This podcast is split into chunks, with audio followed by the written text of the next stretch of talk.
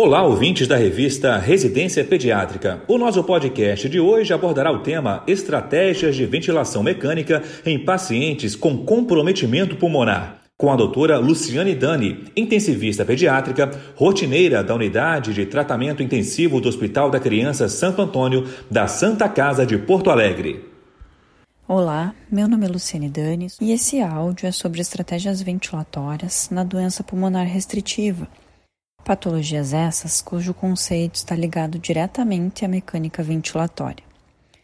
São aquelas doenças que a gente costuma chamar na beira do leito de pulmão duro, mas que na verdade isso representa a redução das capacidades pulmonares por alteração da complacência, que pode ser da caixa torácica, por exemplo, doenças osteomusculares como escolioses graves, síndrome do tórax asfixiante, e também a obesidade, que leva à restrição ventilatória por reduzida mobilidade do diafragma e da própria caixa torácica.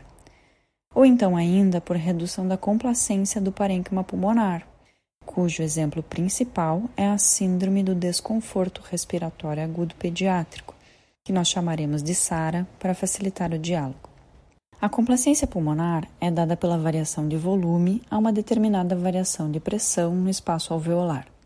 O que se precisa ter cuidado nas patologias restritivas é que essa força aplicada na forma de pressão não seja tão elevada a ponto de sobrar energia, sobrar volume que determine lesão alveolar, traduzida por barotrauma, volutrauma, trauma por dissipação de energia. É o tipo de patologia que precisamos especificamente ficar preocupados com a lesão pulmonar induzida pela ventilação, o que, se ocorrer, vai agravar o quadro clínico desse paciente. E quais são essas estratégias? Como vamos fazer essa ventilação que vai ser protetora para o paciente enquanto ele fica dependente de suporte ventilatório?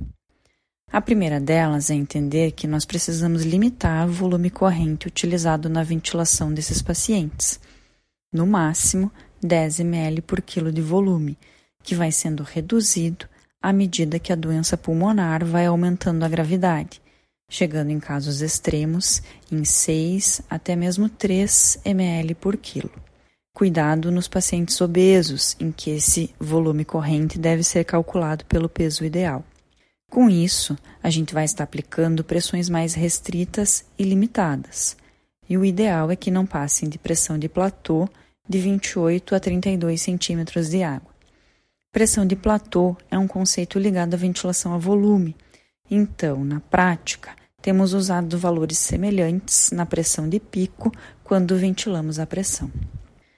Como nós vamos restringir o volume corrente, uma forma de aumentar o volume minuto para compensar a troca do CO2 é aumentar a frequência respiratória, guiados pela hipercapnia permissiva ou seja, que o pH desse paciente fique em torno de 7,2.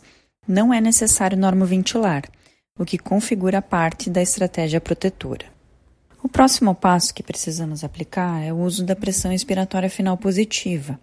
Eu vou chamar de PEP, como estamos habituados aqui no nosso meio.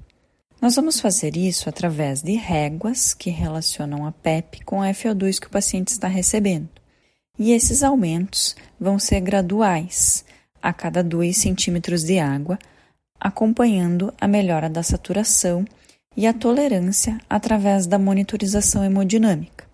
Aumentos muito rápidos de PEP vão levar a um aumento da MAP, a pressão média de vias aéreas, com aumento da pressão intratorácica e redução do retorno venoso.